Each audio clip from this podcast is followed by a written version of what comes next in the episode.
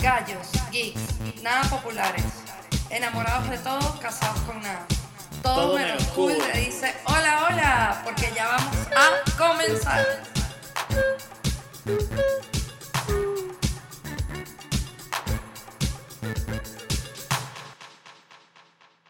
Hola.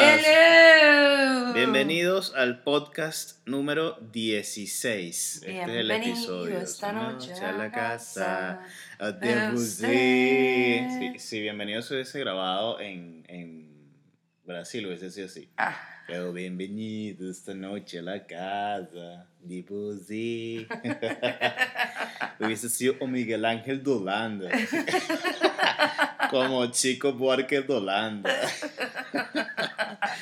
esto Ay, es todo la menos cool Esto es una todo vez menos más. cool una vez más y una vez Capítulo, menos, una vez menos. episodio ah. 16. Es el episodio 16. Pasamos el umbral de los 15 Pasamos el y lo estamos pasando eh, con 0-1 en la boleta, pero bueno, la Bueno, vida no, pasa, pero, gente. Pero no, no es tan 0-1 porque estamos saliendo igual. La, ajá, la vida pasa, gente. O sea, como le decía yo a Raúl, mientras que nuestro trabajo de, que nosotros hacemos es el que dé plata, este podcast es para tripear. Exacto. Cuando este podcast empiece, empieza a real, ya veremos cómo hacemos, Pero nos correremos y nos encaram- encaramaremos. Pero procuremos que cuando empecemos a ganar plata también sigamos tripeando. No, claro, por supuesto, pero, pero, por supuesto, porque además... Porque vamos a tripear más. Claro, vamos. porque vamos a tener real. Claro, claro, el, Ah. o sea, el, el tripeo siempre va a estar. Sí. Solo que bueno, ya cuando hayan compromisos, pues ya se verá qué se hace. En este momento, pues bueno, si la cagamos, no, que nos importa, ¿verdad? Exacto. Vamos a procurar no hacerlo. Eh, déjame hacer una mención especial. Pero ya va, ah, ¿quién, quién eres tú primero? Raúl Daniel González. González. Me lo que pasa es que iba a dar mi nombre de Instagram. ah, bueno. Yo soy Raúl Daniel GP. Y yo soy Paula Rusa en Instagram, Paula Rusa P. Recuerden que ahora estamos en Twitter, arroba todo menos cool. Pueden seguirnos por Eh, Twitter. hemos estado tuiteando muy poco, pero, pero, pero bueno. estamos, ahí estamos. Pero, pero ahí estamos para que, estamos en esa red social. para que nos, nos hagan un mention. Eh, sí, voy a hacer solo un comentario muy chiquitico porque es, o sea, es inevitable. Estamos grabando este podcast el mismo día de la noticia que nos enteramos de Ah. la muerte de Kobe Bryant. no, Accidente o sea, trágico y terrible. Para quienes siguen el deporte y además siguen el baloncesto, va, dije, baloncesto, qué bolas tengo yo. Para quienes ven el básquet, este, sabrán que es una súper triste noticia. El mundo entero está conmocionado por el asunto. Sí, no, a mí me pareció muy Eh, chimo. De hecho, cuando yo leí la noticia, Raúl estaba dormido y verga, o sea, eh, eh, yo como que me daba miedo decírsela, como cuando no quiere, menos mal y se despertó y él abrió su celular Sí, sí. y tenía como dos minutos viendo el celular y yo, bebé, hay una noticia muy fea, me dijo, sí, ya la estoy viendo, y yo, "Pff, No, terrible. menos mal y no tuve que decirla. Es una noticia de- yo, de, impacto mundial, una personalidad eh, o sea, del mundo, o sea, es una persona conocida por todos más allá del básquet. O sea, ganó un premio Oscar, o sea, está en otro nivel de pero- no, pedo. vale, es que es Pero chimo, es muy chimo, chimo. eh, bueno, o sea, eh, ¿qué puedo decir? Mi sentido pésame a su familia. No sé si en esto alguna vez lo van a escuchar, no lo sé, pero bueno, mi sentido pésame a su familia. O sea, es lo único que puedo decir. Y otra cosa, eh, tenía 41 años. Este, No, demasiado joven. eh, No, no, no, no, no, chimbísimo. Disfruten de la vida eh, lo más que puedan eh, y sigan tripeando y tripean lo más que puedan. Y no importa la plata que tengan, tengan cuidado siempre. Eh, aunque No, en verdad, o sea, en verdad chimbísimo, pero bueno, o sea, hay que recordarlo por, por, por, por su trayectoria en el deporte, por su trayectoria en, eh, en la cultura pop y en la historia del deporte y de las, las otras cosas que hizo, Santipaso, y bueno, que ha hecho que tuvimos la oportunidad de vivir lo ha hecho que fue, pues. Así que sí, es- en verdad, buscan videos del pana y disfrútenlo, síganlo disfrutándolo este, post-mortem. Bueno, ya ten- habiendo culminado con la mención especial, se me ocurrió que si este programa fuese, si este podcast, a vaina, si bienvenido fuese italiano, fuese bienvenuti esta noche a la casa ¿De qué? De té. Dite. Dite. Dite. Si Samantha está escuchando esta vaina, como siempre lo escucha, ella sabrá cómo se dice y seguro nos va a decir cómo. Sí, sí, sí, no es decir, pero Así que no tengo ninguna duda de que lo vamos a saber muy pronto cómo se dice bienvenida esta noche a la casa de usted. Ay, sí. Em, a ver, podcast número 16, ¿de qué querías hablar? Bueno, yo tenía un tema, Ajá. pero em, yo quería hablar de la constancia. Dijiste así como yo tenía un tema, así como yo tenía un pedo. Ah, bueno, fíjate, es la constancia. Es la O constancia. sea, yo quería hablar de eso, pero, em, no, o sea, no sé, tengo dos temas, entonces no sé si tú me ayudas a, a- a A hablar ver. de cuál. A ver, Porque, o sea, el ataque de urticaria que tengo el día de hoy es grave. Entonces, es muy grave. entonces también quería hablar de eso porque em, yo no sé si de las personas que nos escuchan o que nos van a escuchar eh, tienen algún tipo de, de enfermedad crónica o enfermedad de la piel o enfermedad, coño, con la que tengan que vivir para siempre. Y, o sea, no sé, personas que, este, eh, que son celíacos, o sea, vainas con las que tienen que lidiar, que son una ladilla y que, bueno, y que uno, pues... Pero Habla de lo que quieras. no estoy, o sea, mi humor hoy no está como para... O sea, a lo mejor voy a terminar llorando en este podcast. Entonces, que habla de la constancia, entonces. Ajá. No, no, no, en verdad, en verdad, en verdad. Miren, gente, eh, yo sufro de urticaria. Eso me lo diagnosticaron en el 2015, si no me equivoco. Eh, pa- pasé por un montón de, de exámenes y un montón de diagnósticos, diagnósticos muy eh, duros y muchos de ellos inciertos. Eh, bueno, hablaban de que tenía enfermedades o sea, autoinmunes muy graves, entre ellas eh, se había mencionado la posibilidad de que fuera lupus.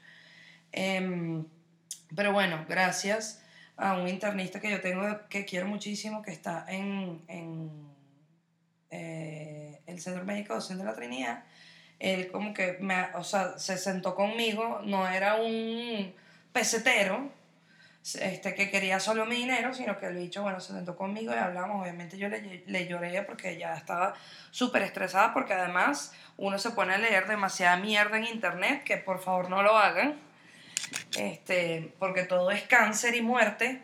Em, Sí, todo es cáncer y muerte. Si tú te Todo. metes en internet por un dolor de cabeza, te vas a morir de cáncer eh, o también puedes tener esta sida. Todo, Si todo, todo. Por cabeza. ahí hay un, un episodio de el súper increíble podcast de la Nutria, donde él hace una canción de, de eso, ¿no? De, de leer los diagnósticos en, en internet y que como todo es cáncer, eh, según internet, pues, ¿no? Ajá, entonces, em, una de las cosas que descubrí es que, o sea, tengo como tres cosas que son eh, diferentes una de la otra. Una es que tengo el, el nivel de anticuerpos antinucleares más altos que el resto de la gente. Em, eso no es grave, o eso, para empezar, eso es algo que tenemos todos. Todos tenemos anticuerpos antinucleares en nuestra sangre, pero eh, mi conteo es más alto. Entonces, eh, no es nada grave, es algo que hay que ir monitoreando anualmente, a ver cómo está el conteo y entender si no tengo otras síntoma- sintomatologías que desencadenen alguna otra cosa. Lo cierto es que esto es una cosa inmune que a mí me ocurre, pues. O sea, soy como un Jedi y tengo midi- midichlorians. Sí, este, anticuerpos antinucleares es una vaina demasiado arrecha como para que sea malo, pero bueno, pero si Mm. los tienes altos, eh, Sí, sí, sí, yo soy Jedi, tengo mis midichlorians y yo estoy muy, muy orgullosa por eso. La segunda cosa es que soy alérgica a un montón de cosas a las que yo no sabía que era alérgica. O sea, por ejemplo, yo tuve durante seis años perro y ahora descubrí que soy alérgica a la piel de perro, soy alérgica a la piel de gato soy, y soy alérgica al gluten.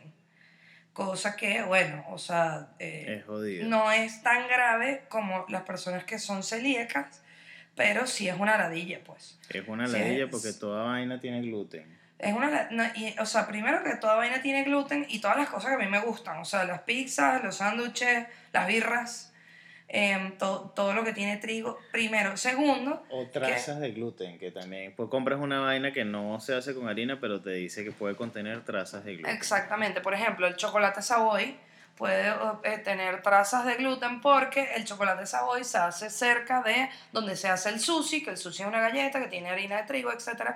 Entonces eso también hay un peo por el tema de la, de la, de la contaminación, como, como por... Eso tiene un nombre, pero ahorita no me acuerdo. Tal cual, o como eh, voy a comer papas fritas, pero bueno, si las papas fritas las frieron en donde frieron el pollo empanizado, ya se jodieron las papas. ¿no? Es así de duro. Es una ladilla. Sin embargo, pues bueno, yo he aprendido a lidiar muy bien con eso. Em, tengo que decir que hay muchas cosas sin gluten en el mundo y ahorita con el tema de los bodegones aún más. Aquí en Venezuela, ahorita es que, está, es que estamos teniendo como esas opciones. Yo todavía no he comprado nada, pero sí debo decir que las cosas sin gluten que yo he comprado hechas aquí, todas saben arepa. O sea, la pasta sin gluten sabe a arepa. Eso sí, o sea, no es fea, me parece, pero no es rica. O sea, Todo se hace con fécula. De entonces, bueno, ya tendré. harina de maíz. Ya tendré que probar que si la pasta de garbanzo, la pasta de quinoa, esas cosas, eh, que apenas están empezando a llegar aquí. Pero este, todo, absolutamente todo lo que es sin gluten sabe a arepa. y lo otro es que todo es demasiado arenoso. O sea, todas esas harinas que son eh, harina de coco, harina de carabota, harina de garbanzo, etcétera, etcétera, todos como muy arenosos. Entonces al final cualquier cosa que te comas, un pan sin gluten, una galleta sin gluten, una torta sin gluten, todo es como demasiado tieso y como, eh, de verdad, es como hacer una torta de arena. Pues, y todo es como mushi mushi, entonces, eh, no, todo deja de ser mushi mushi. Exacto, todo deja de ser fluffy exactamente, no hay la untuosidad o la... Eh, Esponjosidad. Eso no existe, todo es, es, más arenoso que de costumbre. Sí, es una ladilla. Entonces, bueno, pues nada, está eso. Y de tercero, eh, tengo urticaria, que la urticaria se manifiesta por cualquier cosa. Una de ellas es por estas alergias. Se manifiesta, fino que lo digas, porque manifiesta es como cuando le dices... Es que es como una persona. Es como una persona, es como un espíritu. Es como un espíritu. Que manifiéstate. Ajá, es, como un ente. o sea, eh, eh, yo me senté con mi, con mi doctor, con mi internista, y él me decía, mira, eh, la urticaria es una enfermedad crónica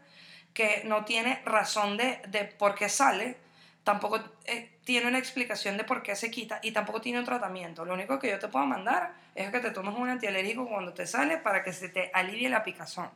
Pero las ronchas que yo tengo ahorita en las piernas, estoy como un dálmata. Tengo todas las piernas como si fuera un dálmata. Entonces, claro, eso es, coño, o sea, yo me las veo y se ve feo. Este, pero bueno, o sea, y, ah, y he leído un montón de cosas con respecto a eso. He leído mucho hay hasta grupos de apoyo en el mundo. Aquí en Venezuela no existe eso, pero por ejemplo en España hay un grupo de apoyo para gente con urticaria porque bueno, la gente sufre mucho. Eh, yo he ido al gimnasio así, ahorita porque afortunadamente me salen las piernas, pero a veces me salen los brazos y, o sea, nunca me ha salido en la cara, pero sí me ha salido en la boca. Entonces, claro, la, casi no, no, no se me nota, pero yo lo siento, porque siento como, como el labio como hinchado, pues, ¿no?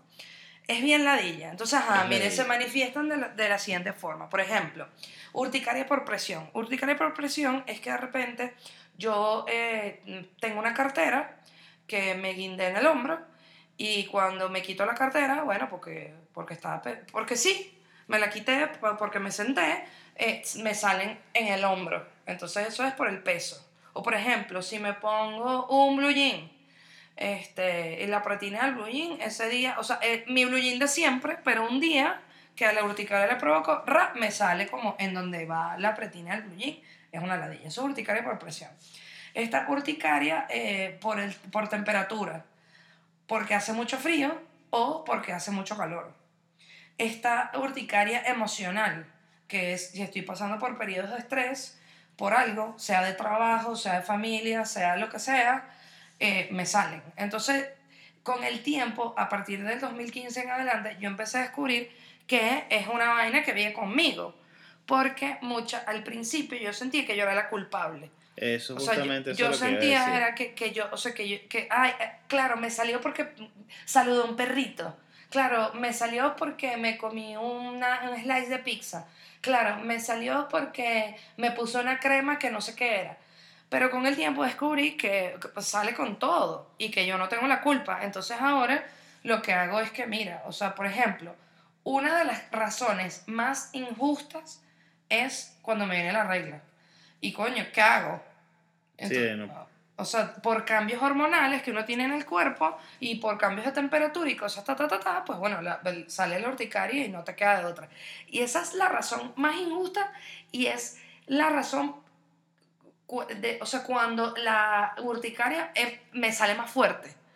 Es una ladilla. Y, o sea, a ver, lo importante de todo esto, y es lo que justamente quería decir, la urticaria no tiene responsables, eh, ni tiene culpables. Exacto. Porque si tú, si tú te caes a curda y te comes papas fritas todos los días con sal que jode y, y vas a un chequeo y te dice, coño, Américo, bájale dos y no le bajas y te da una vaina, bueno, weón, de alguna otra forma te lo buscaste. O si eres un carajo que nunca te cuidaste y que te metes perico todos los días, bueno, algún día te da un coñazo y bueno, te jodiste. Pero la urticaria, y es lo que yo he visto y lo que he aprendido, es que así seas estricto con la alimentación o seas estricto con ciertas determinadas cosas, ella de una u otra forma aparece en, mano, en mayor o en menor grado, pero bueno, pero aparece porque, bueno, porque está ahí. Sí, y es eso, o sea, yo con el tiempo entendí que, eh, mira, o sea, a, a mí me gusta comer pizza, eso no significa que yo voy a comer pizza todos los días, pero eh, lo cierto es que si dejo de comer pizza, igualito me va a salir. Me va a salir porque me bañé con agua muy caliente, con agua muy fría, me va a salir cuando me venga la regla, me va a salir porque estoy angustiada por algo. Entonces empecé como a, a vivir con ella y a, y a esto es a lo que voy cuando uno tiene una enfermedad crónica, lo mejor que uno puede hacer es, primero, aceptar que la tienes. O sea, aceptar que es algo que tú tienes, es algo con lo que vives. Y número dos, aprender a lidiar con ella. O sea, eh, es como, o, sea, como vivir con las vainas buenas y las vainas malas que uno tiene. Eh, eh, entender qué te hace sentir bien, entender qué te hace sentir mal, entender qué puedes hacer. Por ejemplo, yo he descubierto eh, que el antialérgico que me mandaron, que es cetiricina, me va súper bien, porque bueno, me la tomo y no se me quitan las manchas, no se me quitan las ronchitas en la piel, pero sí se me alivia la picazón y eso me ayuda a olvidarme que está ahí. Otra cosa que también he aprendido es que, bueno, o sea, si voy al gimnasio y tengo una, una franela sin mangas y tengo todos los brazos marcados, al principio no quería ir al gimnasio, me daba pena, etc. Y, y dije, bueno, o sea, Es muy supeo. no, o sea, el que no le guste que no me mire, porque el, a- además el gimnasio me ayuda mucho a no tener urticaria por angustia. Exacto. Entonces, este, pero bueno, nada, el, el- realmente la, la gran conclusión en esto es eso, o sea, primero, pues buscar ayuda con un profesional, no, no anden preguntándole a la gente, ni, Ni a su se metan en amiguito, ni se metan en internet, o sea, si no saben a dónde ir, vayan a un internista, arrechísimo, este, el mío se llama, ay, se llama César, pero no me acuerdo el apellido, Herrera. César Herrera, César gracias, Herrera. Este, y entonces vayan a un internista, háganse sus exámenes y tal. Y a partir de ahí, si necesitan eh, otro tipo de ayuda, pues también búsquenla. Este, eh, y es eso, o sea, aceptar que la tienen y aprender a lidiar con eso y buscar opciones. O sea, por ejemplo, ahorita también yo estoy, he estado como muy chévere de la urticaria porque estoy eh, adoptando nuevos hábitos de alimentación que son buenos para mí. Qué fino que dijiste alimentación. Este, sí. Porque he escuchado alimentaria y... Ah, no. Ok. Este, eh, sí, la gente inventa palabras, pero bueno, eso lo podemos eh, sumar para el brutonario. Ajá. Entonces, em, eh, Estás diciendo de tus nuevos hábitos claro, entonces al final, al final hay algo que hay que saber, o sea, que, que es algo que todos sabemos, pues. Que, bueno, las harinas procesadas y las azúcares procesadas y todas esas cosas, pues igual no son buenas para uno. Entonces, claro, cuando uno decide eh, como ir eh, reduciendo ese tipo de, de consumo, pues obviamente es bueno para el tema de las alergias y la urticaria que yo tengo. Entonces, por ejemplo, la semana pasada me fue muy bien porque no comí ningún tipo de harina, no comí ningún, no comí ningún tipo de alimento procesado. O sea, nada que tenga una bolsa, que tenga una marca, un logo y un nombre. O sea, todo es vegetales, todo es este, em, proteínas, etc. Y me fue muy bien y bueno, eh, lamentablemente para mí, que soy amante de las cervezas, pero muy fina para mí, porque también me gusta mucho el vodka, estoy eh, em- empezando a tomar vodka en vez de cerveza. Además me di cuenta, eh, depende del sitio donde vayan, obviamente, a beber, que eh, la, o sea, un trago de vodka, eh, o sea, tú te tomas un trago de vodka y es mucho más caro que una birra. Pero mientras tú te estás tomando tu trago de vodka, tus panas se han tomado cuatro birras. Exacto. Entonces, coño, o sea, si rinde la plata, pues. Sí, Eso, eso me pareció rechísimo. O sea, yo tenía mi trago, era en vaso alto, era vodka soda lo que estaba tomando. Y, y bueno, o sea, esa vodka soda venía, pero candela. Entonces yo me voy tomando mi trago y yo veía que ellos pedían una birra y otra birra y otra birra, otra birra. Y yo decía, ah, bueno, este trago rinde, pues. Eso de la vodka soda está de pinga. Vodka soda. no, ya va. No Claro, nos vamos a quedar a claro. mojones. Lo que pasa es y que decir Pablo que tiene vodka un- soda es delicioso. Tiene No. un truco bajo la manga que es maravilloso. Vodka soda no es decir delicioso un coño, ya va. Lo que es delicioso es la vodka tonic, pero, o el vodka tonic, ¿cómo se dice? Y que no es como, o sea, como tú quieras. Yo, Bueno. le digo, yo le digo el vodka tonic, pero no sé. Bueno, ¿sabes qué? No le voy a poner ningún tipo de artículo. ¿Sabes qué es delicioso? Vodka tonic. Ajá. Ok. Entonces, a mí me encanta y me fascina, pero a- el agua quina tiene azúcar. Entonces, como les estoy diciendo, estoy tratando de alejarme mu- mucho del azúcar. También estoy haciendo causa común con mi mamá, porque mi mamá tiene eh, ahorita eh, el, el azúcar alta. Bueno, justamente me acaban de dar la noticia ahorita que se la midió y le ha bajado bastante. Qué bueno. Este, eh, sí, mi mamá tiene diabetes tipo 2, eh, entonces ella, mm, estoy haciendo causa común con ella también, y tenemos como un grupo de apoyo familiar, este, y nos estamos ayudando entre todos, ¿no? Entonces, este, la, no puedo pedir vodka tonic, entonces pedí vodka soda, que es como dice por ahí, el trago de las skinny bitch. Este, pero a mí eso me parece muy feo. Entonces yo compré en Mercado Libre, busquen una vaina llamada, y bueno, también la van a ver en bodegones, pero yo la vi una vez en un bodegón, se me olvidó en qué bodegón lo vi y no, volví, no lo volví a ver más nunca. Es, un, es una botellita, eh, se lo puedo poner en Twitter eh, para que lo vean ahorita. Es una botellita pequeña, eh, que de hecho mis panas se reían porque era que, que es juguito de cartera, y es literal. Es una botellita pequeña plástica que trae un concentrado adentro eh, sin azúcar de distintos sabores. Este, hay de cherry, hay de blueberry, hay de eh, pink lemonade, hay de, hay de todos los sabores. Y el que yo me llevé era, ah, es que estábamos en el León, por cierto, porque ya, creo que esto hablamos en el episodio pasado, ya se mudaron, o sea, del trabajo, en el trabajo de Raúl ya se mudaron para el edificio que está arriba del León, entonces el, el viernes era como, bueno, el estreno y la inauguración y tal, y iban, es- pues bebieron en el León. Entonces yo fui y dije, bueno, este es el primer día que voy a salir a rumbear y a beber a partir de esta decisión que yo tomé de pues, ser un poquito más saludable, de cuidar un poquito más las cosas y de, coño, sentir que la mayor cantidad de veces que yo pueda evitar tener urticaria, pues de pinga. Las que no pueda, pues ni modo. Ojo, eso no significa que de aquí a un mes no me voy a ir a comer una, pi- una pizza, probablemente en el León, y los que nos, que nos quieran acompañar están invitados. Porque cheat meal van a ver siempre. Ajá, Siempre. entonces, este es un juguito, como les decía, un concentrado que eh, tiene una boquilla, que es como un... eh, no sé cómo se llama eso, no sé si es un dispensador, no sé qué es. No, o sea, es eso, una boquilla. Sí, y entonces... es Pero lo eso que- se llama, creo que es dispensador, creo que se le dice. bueno, entonces tú apretas la botellita y sale un chorrito, muy pequeño. Entonces yo lo, apreta- lo apretaba dos veces, tac, tac, y salían como dos goticas o dos mini chorritos, yo revolvía mi trago Arrechísimo. y se convertía en un cóctel arrechísimo. Ah, que Arrechísimo. mi sabor, el que, el que me llevé, es de piña, fresa. Es una vaina. Entonces, coño, descubrí Alucinante. algo alucinante. Como también eh, eh, entendí que antes de salir, pues bueno, ya uno no puede salir a la calle a rumbear y mucho menos a beber vodka con el estómago vacío. Entonces, bueno, nada, antes de salir me comí unos vegetales, unas lechugas, este, una galleta de soda, etc. Ah, que ven, aquí la galleta de soda es trampa con el tema del urticaria. Este, pero bueno, lo que tenía era galleta de soda. em, la solución hubiera sido hacerme una arepa, pero delgadita, pero coño, no, que ladilla, no quería prender las hornillas ni, ni oler arepa, ya estaba bañada y vestida y bellísima para ir.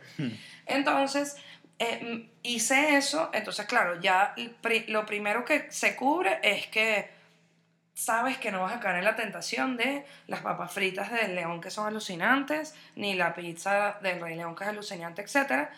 Y segundo, bueno, el tema del trago. Entonces, es chévere por eso, o sea, porque ya estoy como empezando a, a, a, como a, migrar a esta, a esta nueva vida que, o sea, vamos a estar claros, no es que a mí me parezca linda y no, yo no voy a hacer, ay no, que es que los hábitos saludables, amigos y amigas, vengan a la felicidad, van a ser más felices, o sea, en verdad es una mierda y es una ladilla, pero bueno, puedo decir que me he sentido mejor, entonces bueno, digamos que es una inversión en uno mismo, eso no, no quiere decir que no me moría de la envidia con el, el pocotón de polarcitas y de botellas vacías negras que ven en la mesa, porque éramos varios, éramos como 10 más o menos. Éramos puros, sí. Este, y, y, bueno, obviamente, cuando pasa eh, eh, un plato de papas fritas, llega el pestón así a aceite divino y a, y a almidón, que, que, es delicioso, pero bueno. Pero el, el, hace ratico les dije que la gran conclusión, y ya hablaba más como 10 minutos más, pero nada, o sea, aquí, aquí está todo menos cool para que hablemos de esto. Y aquí estoy yo para decirles que eh, lo importante es buscar un doctor o una doctora, eh, aceptar lo que tenemos, hablar acerca de lo que tenemos, em, hacer la mayor cantidad de cosas que se puedan para hacernos sentir mejor eh, con lo que tenemos y para ya darle paso como a la segunda, al segundo segmento, si todavía no se sienten bien, busquen ayuda psicológica, busquen ayuda con un psiquiatra, busquen ayuda, o sea, hablar de las cosas que nos hacen sentir mal también está de piña. Está muy bien que lo hagan. Y si tienen alguna enfermedad crónica, pues también coméntenos. Y si conocen a alguien que lo tiene, también coméntenos y, y hacemos causa común. Claro, también es súper importante hablar de estas cosas porque a veces uno se siente que está solo. Claro, es, es fino porque en mi caso, eh, mi hermana prácticamente tiene lo mismo que yo. O sea, lo que nosotros tenemos eh, eh, es urticaria o dermografismo. Solo que el de mi hermana es mucho más leve que el mío y el de mi hermana se manifiesta en rayas. O sea, por ejemplo, si mi hermana está hablando normal con uno y, y se rasca un brazo, así como, bueno, se rascó, a los dos minutos tiene unas rayas como si hubiera pasado Wolverine y le hubiera hecho ras por el brazo. Este, pero el, el, de ella es rayitas, el mío son puntos. De hecho, yo le digo a ella que ella, y yo somos punto y coma. este, pero em, el de ella sí es mucho más leve que el mío. O sea, el mío se manifiesta eh, súper heavy. Entonces, pero a veces uno se siente que está solo, que uno está solo en el mundo hasta que, bueno, me metí en internet y me di cuenta que sí hay un montón de gente alrededor del mundo y que yo pensaba que yo sufría demasiado por la vaina, pero resulta que hay gente que, bueno, que necesita hasta un grupo, se crearon grupos de apoyo porque la gente de verdad se siente muy mal.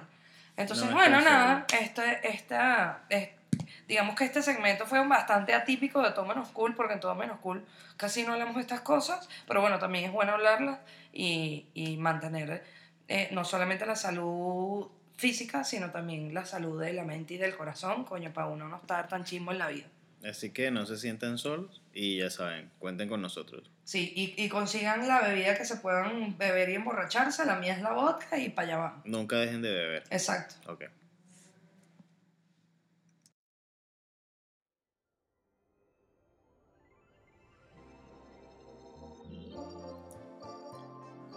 Alistándome como cada mañana para enfrentar mi destino. Lo miro y solo pienso Ojalá le vaya bien emprendiendo su camino. Con mucha atención y cautela me lleno poco a poco de equipaje. Y hasta un sándwich se lleva por si se le alarga el viaje. Apresurado por llegar a tiempo a la parada. Se despide de mí confiado, no se le va a quedar nada. No reviso los bolsillos y salgo corriendo desprevenido. Me quedo triste y compungida. Mi bebo ya se ha ido. Solo puedo pensar en la despedida y parto seguro y confiado. Dios mío, se fue y ni cuenta se ha dado. Recorro mi camino tranquilo y ya menos desesperado. Lo llamo, no me cae, el celular lo tiene apagado. Solo me entrego a pensar en lo que toca hacer en el día. No tiene idea de lo que le espera y lo imagino tranquilo en la vía. Nada perturba el último descanso viajero antes de empezar la jornada. Mi angustia se acrecenta, el destino le espera en la bajada. Casi llegando a la meta comienza la necesidad de beber. ¿Cómo hago? No me atiende, no me queda nada por hacer.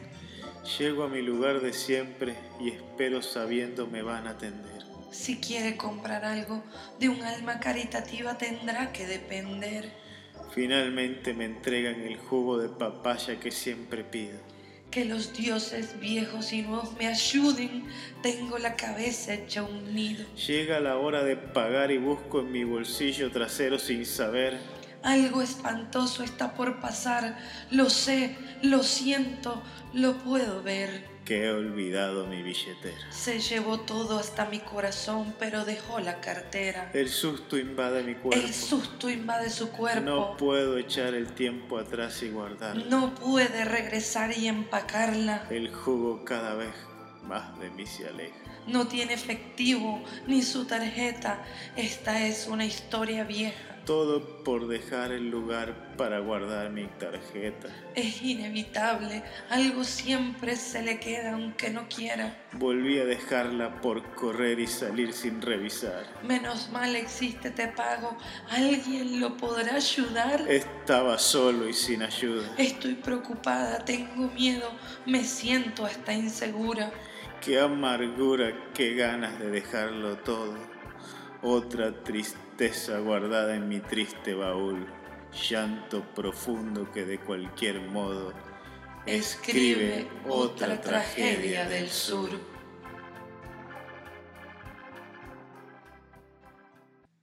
Ajá, estamos de vuelta. Ajá, todo menos cool. Tú, tú menos cool. Todo menos cool. Ajá. A ver, hablando de buscar ayuda y de sentirse bien y de no estar solo y de enfrentar las vainas como, como de la mejor manera posible, yo voy a hablar de algo eh, desde todo punto de vista y desde todos sus aristas, ¿ok? Ok. Voy a hablar de la terapia.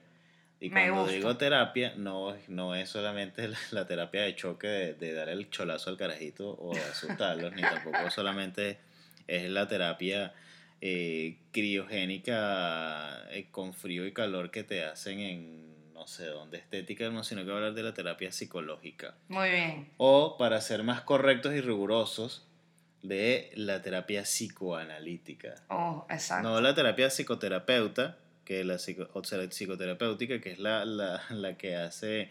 Hay toda una corriente alrededor de eso que es de pinga y hay una que no es tan de pinga. Que por cierto, mi, mi gran estimado, y esto este es un tema del cual yo voy a hablar en un podcast y le voy a, dar un, a dedicar un podcast a esto, este, de esta que hace Michael Melamed.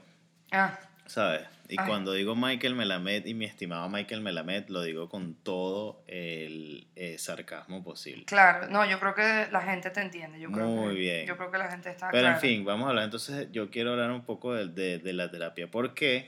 Este, cuando yo ac- acudo a terapia por primera vez, es porque realmente estaba jodido. O sea, porque no podía con más nada. O sea, ya no había nada que fuese posible que me ayudase o, me ayudara a enfrentar las vainas o a pensar. Sin embargo, el proceso de, de asistir a terapia es, es, bien raro. Sea, es bien particular y, y bien, bien distinto. Porque la primera vez que tú escuchas a un psicólogo, tú siempre lo ves cuando estás carajito, que estás en el, en el salón de clase, te portas mal y todo es una mierda y te dicen, te va, tienes que ir para el psicólogo. O te dicen, tienes que ir al psicólogo del colegio, que por lo general es una caraja que tiene, cursó cuatro materias de psicología en el pedagógico y entonces tú ibas para allá para que te dijera cuatro huevonadas que no servían, o una tipa que había estudiado psicología pero no necesariamente sabía cómo trabajar con carajitos porque eso fue lo que le tocó.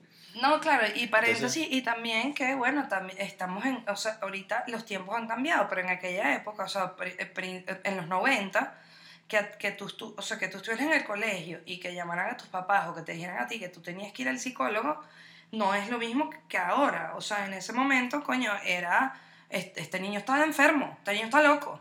Eso eran, eran- son dos, o sea, era otro peo. Entonces tú dices, Era otro tienes, peo, tienes no que como de ahora. hecho, cuando tú sabías que un panita tuyo iba para el psicólogo, tú decías, mierda, o sea, este pana está loco. O, no, marico, no le digas a él porque sabes que él va para el psicólogo. ¿sabes? Y Claro. el carajito, claro, habían varios tipos de carajitos. Había uno que eran los carajos normales, que bueno, que tenían que ir al psicólogo por lo que sea, y también estaban los que estaban locos de bola. No, y que tenía además a panas uno, que estaban muy mal. no, y además que a uno también, coño, le daba miedo porque, por ejemplo, em, claro, eh, yo no, no, No, mi, mi, papá, mi papá se fue de la casa cuando yo tenía 15 años, pero a uno le daba miedo cuando uno era niño, es que de repente, no, es que fulanita va al psicólogo porque los papás se divorciaron y tú, ¡Ah, mierda. Pero es que te o fulanita va al psicólogo porque su mamá murió, entonces tú, mierda, Claro, qué pero yo te estoy fuerte, hablando o sea, de, chamito, chamito. Entonces, el, la- el primer conocimiento que tú tienes del psicólogo es ese. Claro, yo también estudié con un chamo se llamaba Saúl, que está, o sea, Eso sí yo estaba, no sé, claro. eso sí tenía, Él iba al psicólogo. le faltaba jugador. ¡Mierda! ¿Sabes? Este tipo de chamo, ¿sabes? Ajá, ajá. ¡Déjame en paz! Así, ese tipo de carajito. Ay, En fin, claro. Pero, coño, ir al psicólogo era recho. De hecho, uno sigue creciendo y la imagen, o sea, el, el- lo que hay alrededor del psicólogo, por lo menos en nuestra época, era bien jodido. Cuando uno va creciendo y después te conviertes o tratas de convertirte en un profesional que estás en la universidad, tú entiendes que, bueno, que la psicología es, bueno, una, una parte más, un área de estudio más. Y más en mi caso, en el que yo estudiaba antropología, y bueno, antropo- o sea, así como antropología forma parte de una vaina, los psicólogos también. Y yo vi materias de psicología en antropología porque es importante hacerlo. Sin embargo, como proceso terapéutico o como ayuda, la vaina seguía, este, para mí, seguía siendo un estigma. Esa vaina que yo no necesito que alguien me escuche para arreglar mis peos, o Claro, la misma. eh, no, yo resuelvo mi pedo yo solo. Y no, tú, tú vas para el psicólogo y... Y, y es raro porque tienes razón. Yo, cuando mi- lo que decía, cuando mi papá se fue, justamente él, él- él fue en las vacaciones entre que yo estaba pasando de tercer año a cuarto año de bachillerato. Y justamente es cuarto año que yo entro a humanidades y se veía psicología. Y a mí me parecía bonito, me gustaba. Y además, dentro del colegio, eh, habían profesoras llamadas tutoras, que era una profesora que te tocaba por año, todos los años cambiaba, casi siempre, y muchas de ellas eran personas más como religiosas o lo que sea, pero un par de ellas me tocaron que eran psicólogos, de verdad. Entonces era, a, mí me empezó a parecer como interesante, sin embargo, yo tenía también ese, es- eh, como ese peo. Eh, yo era súper grunge y tal, y, y súper emo y todo lo que ustedes se pueden imaginar, y gótica y todo y tal. Entonces eh, eh, yo, o sea, no. Mis peos los resuelvo yo y si yo tengo que estar en esta esquina sufriendo, llorando, sola, con mi delineador negro, Ese, ese, ese, es mi pedo. ese es mi peo. No, yo no necesito ayuda, yo no estoy loca. Entonces, este, en, en esta aventura de tratar de, de saber si eso era bueno o no, yo seguía, por supuesto, experimentando todos los problemas que se pueden imaginar y experimentando todas las huevonadas que se pueden, sin buscar una solución. Y eso obviamente me llevó a lo largo de mi vida a tomar malas decisiones, me llevó a lo largo de mi vida a sentirme mal, me, ha llevado, me llevó a lo largo de mi vida a hacer vainas que no quería hacer y además a revolcarme en mi propia mierda muchísimas veces.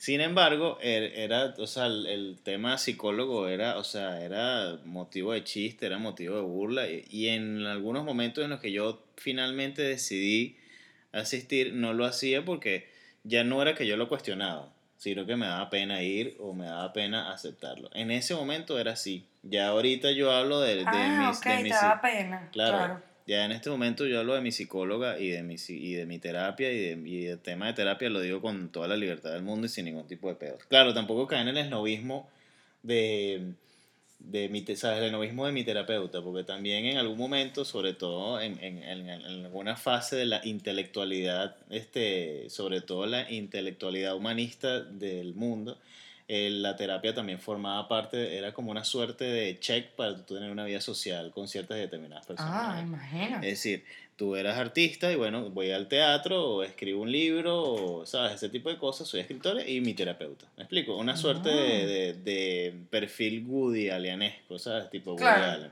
Claro, claro, en donde, claro, bueno, entiendo. como soy neurótico porque forma parte de mi genialidad, yo también necesito ir al psicólogo y necesito ir a terapia. Entonces, ir a terapia también en algún momento, claro, nosotros estamos 18 pasos atrás del mundo. Y aquí eso nunca ha sido así. Claro. Pero finalmente cuando yo decidí ir y asistir a terapia, eh, ya la vaina era que me daba pena o quería evitar la burla o quería evitar el chiste. Y coño, eh, o sea, eh, era una cagada porque yo seguía sintiéndome mal. Este, finalmente yo decido ir a terapia y es aquí donde les voy a hablar entonces de lo que yo pienso y lo que yo creo que es. Este, yo asisto a terapia por primera vez, tuve una muy buena primera experiencia, primeras dos, tres sesiones y después la terapia se fue al diablo. Porque, Ah, verdad. porque con mi terapeuta no funcionaron las cosas. Yo, para que ustedes vean cómo es el proceso de elección, yo, yo le, cuando, cuando busco terapia hablo con, con, con Julio, que es mi amigo, que él es psicólogo, que no, él no hace, no terapia, no, él no no da terapia, no asiste a terapia, no sé cómo se dice, pero él no hace la terapia, pero él por supuesto conoce mucha gente y me dijo. Y cuando me dice la vaina, yo, él me, él me hizo una pregunta súper, súper clave. Me dijo, ¿hombre o mujer? Para mí eso no, te, no era relevante. Para mí el psicólogo, la psicóloga, o sea, lo que viniera, ¿no? Es como cuando a un Claro. internista. Claro. Y eso también es importante. Por eso me dice hombre y mujer. Y yo, ¿sabes? Le dije mujer por una vaina muy arrecha, porque pensaba que si, si, si yo le contaba mis problemas o mis intimidades a un hombre, entraba en competencia con el carajo y me sentía mucho menos que él. Claro. Y Claro, al sentirme claro. mucho menos que él, no, la vaina nunca iba a fluir. Claro. Entonces dije, bueno, mujer, porque además creo que me relaciono, soy mucho más abierto con las mujeres que con los hombres. Eso es lo que yo pensaba en ese momento. Al final del, del cuento comienzo mi terapia. La primera sesión fue muy interesante, muy arrecha. Por supuesto no dices todo lo que tienes que decir, pero sí te planteas un panorama raro con tu vida. Este, Es súper raro. Yo este, también voy a terapia, porque entonces, creo que eso no lo dije, pero ahorita lo te, estoy diciendo. te, te ves de, en un espejo y un montón de vainas que no necesariamente sabes que existen o que están allí. Eso no duró mucho eh, porque pasa muchas vainas y esto y es- o sea si tú vas a terapia tú necesitas sentirte absoluto y completamente cómodo con la persona con la que vas a terapia. Si tú te sientes en, en inferioridad de condiciones con la terapeuta o el terapeuta no sirve para nada. Si sientes que no tienes la confianza suficiente tampoco y si sientes que te trata desde un lugar de imponer las vainas tampoco sirve. Eso es lo que yo sentía. Probablemente no es no era así pero eso era lo que yo sentía. Y ese proceso terapéutico se, se, se fue al carajo con el paso del tiempo, yo abandoné el proceso de, de terapia y volví otra vez al proceso de terapia y dije, yo tengo que ir con un hombre, porque con una mujer no me, no me funcionó. Y nada que ver, no, tiene, no, sea, no tenía nada que ver con eso, tenía que ver con otras cosas. Y eso lo descubrí en mi nuevo proceso terapéutico. Finalmente, conozco este, a mi terapeuta, a Vanessa, quien ella, por una serie de cosas o de, de, de conocimientos y total, o sea, lo cierto es que es una persona muy cercana de nuevo a Julio, quien me recomienda, y mi proceso de terapia es completamente distinto y empezó evaluando cómo fue mi proceso de terapia anterior y por qué lo abandoné y cuáles eran mis saboteos a la vaina y cuáles eran mis rechazos. Claro. Desde entonces, mi proceso terapéutico ha sido arrechísimo y ha sido muy divertido, ¿ok?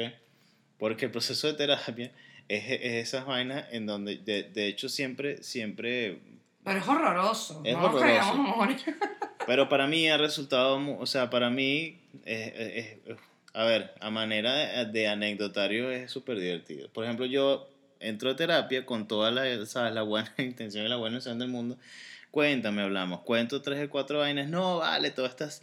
Y pasó esto. Y a las tres o cuatro vainas te dicen tres o cuatro cosas y te volvieron mierda. Y ahí se acabó todo. Y vuelves a empezar ¿sabes? desde cero y desde abajo. Y te sientes en la mierda y te sientes horrible. En ese sentido, es de pinga porque te ponen en un lugar de susceptibilidad que parece que no tienes, pero que sí tienes, y las, todas las susceptibilidades que tienes te las ponen, joda, a 3000%. Y eso hace que te replantees muchas cosas y que en verdad cambies y logres las vainas. Pero una pregunta, o sea, yo que también voy a terapia, esta pregunta te la hago a ti. eh, voy a hacer como las preguntas que hace Gladys Rodríguez, que ella, las preguntas son larguísimas, son más largas que la respuesta, pero ahí voy. Eh, yo también voy a terapia y eh, conozco gente y tengo amigos y amigas que van a terapia. Y bueno, cada quien es diferente y em, también he, he notado que se, se está perdiendo la pena al de, o sea, de decir que uno va a terapia y no solamente de decir que uno va a terapia, sino las cosas que se hablan en terapia o las cosas que el psicólogo te dice. Este, y, y eso me parece muy de pinga, porque una vez más, o sea, las vainas hay que hablarlas eh, por, porque sí, o sea, yo, yo de repente me siento con Andrea o me siento con Katy o me siento contigo a decirte, verga, mira, este, eh, mi psicólogo se llama Sandro. Este, Sandro, que el nombre me parece increíble. Este, eh, Sandro me dijo tal vaina y tal vaina y me destruyó y qué bolas y tal. Pero la pregunta iba porque muchas veces uno, yo muchas veces voy a la terapia como mm, eh, creyendo que he mejorado en algún punto, ¿no? Entonces uno, yo, yo eh, cuando empieza la terapia, yo llego como muy crecidita, ¿no? Como muy gallita y creyendo que me la estoy comiendo porque las cosas que él me ha dicho y las tareas que él me ha mandado, yo las estoy haciendo y que de piña. Pero luego él me hace darme cuenta que igualito estoy me dando fuera del perol y, em, y bueno, y tengo que, eh, bueno, echar un paso atrás y llorar y botar toda la mierda y darme cuenta que la estoy cagando, etcétera, ¿no? Esa, pero en la mayoría de las veces yo llego a terapia desprovista de todo tipo de ego y de todo tipo de mojón y llego como un corderito a echarme mierda yo misma. ¿A ti te pasa eso? Eh, sí y no. O, sea, yo, llego como, Sandro, soy inútil, no sirvo para nada, no, me gusta esto, lo otro, lo otro, y, o sea, siempre llego así como, entonces quería, quería saber si es a mí lo nunca, que me pasa. No, yo nunca llego ahí. Yo lo que sí es que llego eh, pensando, creyendo que no tengo ningún tipo de avance. Okay. O sea, yo siempre llego a la terapia o a la sesión semanal, porque esto suele ser semanal o quincenal, dependiendo, pero yo siempre llego a la sesión entendiendo que no logré ningún avance o este, simplemente contando lo que me está pasando porque ni siquiera sé qué es. O sea, ni siquiera sé si es un avance o un... Pero nunca, nunca he llegado pensando que cumplí con la tarea o que este, como, como que logré avanzar o dar un paso o como que eh, finalmente logré decir, porque al final las cosas que hago mm, las hago siempre de manera inconsciente por muy racional que yo sea. Entonces ella este, lo que me hace ver es darme cuenta cómo inconscientemente ejecuté o llevé a cabo una tarea que nos habíamos propuesto en, en cada sesión. Ah, qué interesante, ¿no? Yo me obligo a hacer la tarea. Entonces, no, yo no, yo... yo o sea, tú la haces sin darte cuenta, ¡qué huevo! No, eso no es ser huevo, eso es descubrir las cosas que yo tengo que no, darme cuenta de las cosas que tengo o hacer consciente de las cosas que tengo que no... De las que no, pero eso me parece una huevada, porque fíjate, o sea, eh, tú hablas con ella, le dices que, o sea, que es le muestras el panorama, ella te dice una cantidad de cosas que te hacen sufrir mucho. Esto es cuando las cosas salen bien. Cuando me pasan cosas malas, bueno, me pasan vainas no, malas. No, no, no, pero ya va. O sea, no, no estoy hablando de bien y mal. O sea, tú llegas, tú le muestras a ella el panorama de lo que quieres hablar en la sesión. Y ella conversa contigo y te dice una cantidad de cosas que te vuelven mierda, te hacen sufrir mucho y te, durante todo ese día te sientes mal, como me pasa a mí. Y a veces hasta los días siguientes. Pero me parece muy arrecho que de repente tú sí, o sea, con, como que para ti concluyó la terapia de esa semana y tú haces tu vida y cuando vienes a la siguiente terapia y le cuentas otras cosas, ella se da cuenta de que la, hiciste la tarea. Mm, Eso me parece arrechísimo porque yo la hago consciente. O sea, yo, yo siento que yo no puedo volver a otra sesión con Sandro si yo no he avanzado en las cosas que él me mandó. O sea, no que me mandó, sino las, cosas que las cosas que descubrimos o que conversamos. Entonces yo me obligo, y eso también me estresa horrible, porque yo siento que, o sea, que cuando vuelvo a ir a la sesión, yo tengo que llegar ya con respuestas, tengo que llegar ya con resoluciones, y eso es jode también. Claro, claro. No, yo no, yo no me pongo esa presión, nunca me he puesto esa presión porque... Ah, me parece súper interesante Porque es difícil, o sea, es difícil cumplir y llegar con ciertas y determinadas cosas. Entonces nunca me he puesto esa presión. Eh, a ver, para mí la terapia es... No, no, me, no me parece un espacio obligatorio para todo el mundo, pero me parece, me parece más bien un espacio que puede ser y esto si esto me escucha un psicólogo me mata, o, si me escuchan las otras, las, otras áreas. Pero si, si tienes este, un espacio de comer, si, si, tú, no sé, practicas budismo o si tú este, eres extremadamente religioso y dentro de tu religión tienes a alguien como, como un sacerdote o como un pastor o como un ministro o como, como Algún tipo de guía. o algún tipo de guía o de escucha, si lo tienes, que no necesariamente sea familiar tuyo, alguien muy cercano, pero que sí tenga alguna conexión contigo, es un espacio que para mí al menos me parece útil Sí. y me parece necesario. Sí. Porque, O sea, todo el mundo necesita este espacio, Porque- sea de, como sea. porque este espacio de conversación y este, este espacio de, de, de desahogo no es, que, no es que va a permitir o no es que va a hacer que tú te conviertas en otra persona o que tú consigas las metas que nunca has logrado o que tú realmente cambies o que seas millonario como estas promesas autoayudescas balurdas, ¿no? Sino que este es un espacio que te permite eh, descubrirte a ti mismo. Y en la manera que tú te descubres a ti mismo, tú logras dar cuatro o cinco pasos más rápido o los cuatro o cinco pasos a la dirección que en verdad, en la que en verdad quieres ir.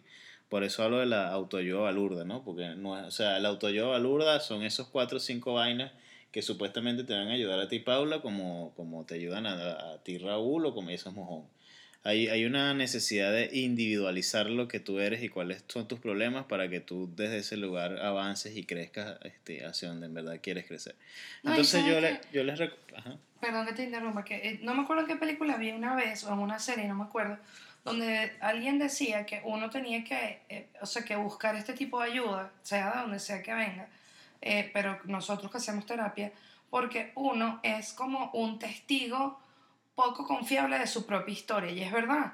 O sea, durante, durante toda la vida uno ve, y valga la redundancia, su propia vida desde su propio lente pero a veces uno no se da cuenta en dónde la estás cagando, a veces uno no se da cuenta qué momento de tu vida te hizo eh, hacer cosas o ser cosas que no te gustan o con las que no te sientes cómodo. Y eso lleva a una cantidad de peos, pues, o sea, y, y ahorita que está eh, tan sobre la mesa, bueno, el tema de la salud mental y el tema, de, bueno, de, de tantos suicidios que han habido y tal, pues eh, es importante contar con una persona que lo mire a uno sin ningún tipo de juicio y que te pueda contar a ti de dónde vienes Y que además no sea objetivamente, exacto. Que no sea cercano no a ti porque, que no lo, porque no vas a escuchar lo que te dice y porque no vas a creer en lo que te dice. Claro. O sea, no es que tú necesitas una persona que te diga que, eh, quién, es, quién eres tú, pero sí una persona que te mire objetivamente. Porque uno, obviamente, uno es, es- uno es más subjetivo con uno mismo que con el resto de todo lo demás. Entonces, amigos, este, para concluir con este tema. Yo te interrumpí. No, está bien, porque... ¿Pero qué ibas a decir? No, no me acuerdo. Me, me corté ahí, no me acuerdo. Ay, voy a llorar. No, no, estaba... Creo que, creo que lo que dijiste cerró lo que yo estaba diciendo. Ah, ok.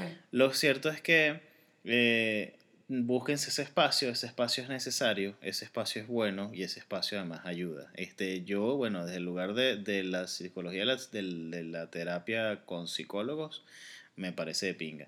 Si tienen otro espacio, también búsquenlo. Está bueno, no está malo y no es, ya no tienen cinco o seis años y les van a decir que están locos y que se van a volver locos y que no sirven porque van a ir a un psicólogo o al psicopedagogo. Sí, claro, no, no le tengan miedo, más bien todo lo contrario.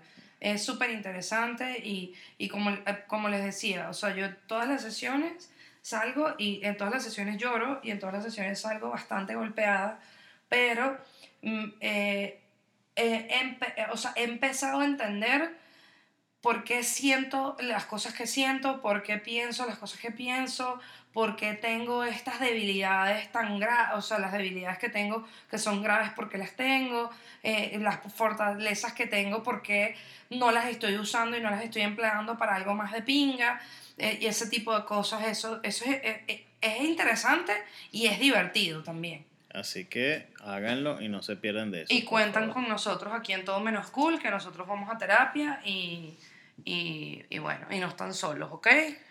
Eh, bueno, esto es todo. Somos todo menos cool. Estamos en todas las plataformas. Estamos en. Estamos, En ajá, si ustedes escriben Todo Menos Cool en Google, va- Estamos en todos lados. no- van a ver que estamos en todos lados, pero estamos por supuesto en YouTube, En en- Spotify, estamos en Spotify, en estamos en Apple Apple, Podcast, Podcast, estamos en, Anchor. en Anchor, en Google Podcast, en Pocket Cast, este, etcétera, etcétera. Estamos en Twitter. Estamos en Twitter, arroba todo menos cool, y nuestras redes sociales personales que son Raúl Daniel GP, arroba Raúl Daniel GP. y arroba Paula Rusa P. Se les quiere mucho gente. Este episodio sabemos que fue un poco raro, pero bueno, también vale la pena, ya que aquí cabe todo, también vale la pena que hablemos de estas cosas y que acompañemos a aquellas personas que sabemos que están allá afuera y que sabemos que lo necesitan igual que uno, pues. Aquí estamos, ya saben, somos, somos, este, estamos en el mismo barco y, y esto lo hicimos fue por eso. Exacto. Besos, abrazos Besos y y nos vemos a en el próximo Antes- episodio. Antes, de irnos, saludos a Samantha de María Elena que siempre nos escuchan, saludos a Jan Ho, Saludos a Katy. saludos a Katy que también siempre nos escucha, saludos a Carlos que siempre nos escucha también.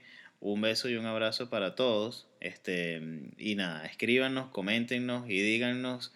Y, Y compartan, compártanlo. compartan, compartan, compartan. Mano también te escribe mucho. Ay, Manu, es Saluda a verdad. Manu, que siempre escribe y Un nos dice las besote, cosas. Manu. Así que un beso y un abrazo. Compartan esto este, con sus amigos. Y, Y los queremos mucho. Y los queremos mucho. Así que chao. Bye.